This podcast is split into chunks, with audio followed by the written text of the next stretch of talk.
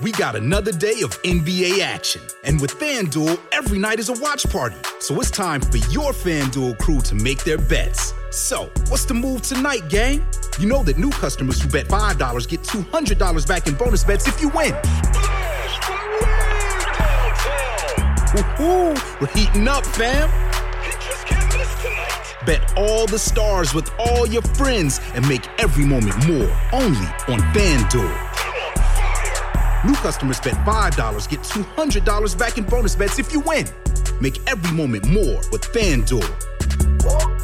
It goes down in the DM. It go down. It go down in the DM. 21 plus and present in Virginia. First online real money wager only. $10 first deposit required. Bonus issued is non-withdrawable bonus vest that expires seven days after receipt. See full terms at fanduel.com slash sportsbook. Gambling problem? Call 1-800-GAMBLER.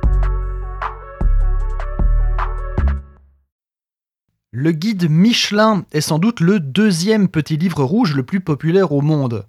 On en a déjà parlé, mais on ne sait toujours pas comment sont attribuées les fameuses étoiles. Aujourd'hui, chose à savoir gastronomie lève un coin du voile. Beaucoup de mythes et légendes entourent cet aspect du guide et tout est tenu secret. On sait que des inspecteurs viennent manger dans les restaurants ciblés, parfois incognito, parfois moins. On peut donc raisonnablement imaginer qu'il y a au préalable une grosse partie de préparation, de recherche et de documentation sur les établissements avant même qu'un inspecteur y pointe le bout de son faux nez. Sont-ils déguisés? Peu probable, mais pas impossible, un petit peu à la manière de Monsieur Duchemin dans le film L'aile ou la cuisse. Mais qui sont ces inspecteurs? Eh bien, ce sont d'anciens professionnels de l'hôtellerie et de la restauration. Ils goûtent anonymement les plats. L'inspecteur n'a le droit de révéler son identité qu'ensuite pour obtenir des informations. Selon Michelin, en une année, un inspecteur déguste environ 250 repas par an et passe 160 nuits dans des hôtels. Et quels sont les critères pour avoir une étoile? Autant les hôtels s'appuient sur des critères parfois rigides, comme par exemple la présence d'une télé dans la chambre vous fait gagner une étoile, un ascenseur également, même chose pour le minibar. Maintenant, vous savez pourquoi vous pouvez trouver des 3 étoiles si miteux. Mais pour le guide, les 5 critères d'attribution sont la qualité des produits, la maîtrise des cuissons et des saveurs, la créativité du chef dans ses plats, la prestation de service ainsi que le rapport qualité-prix.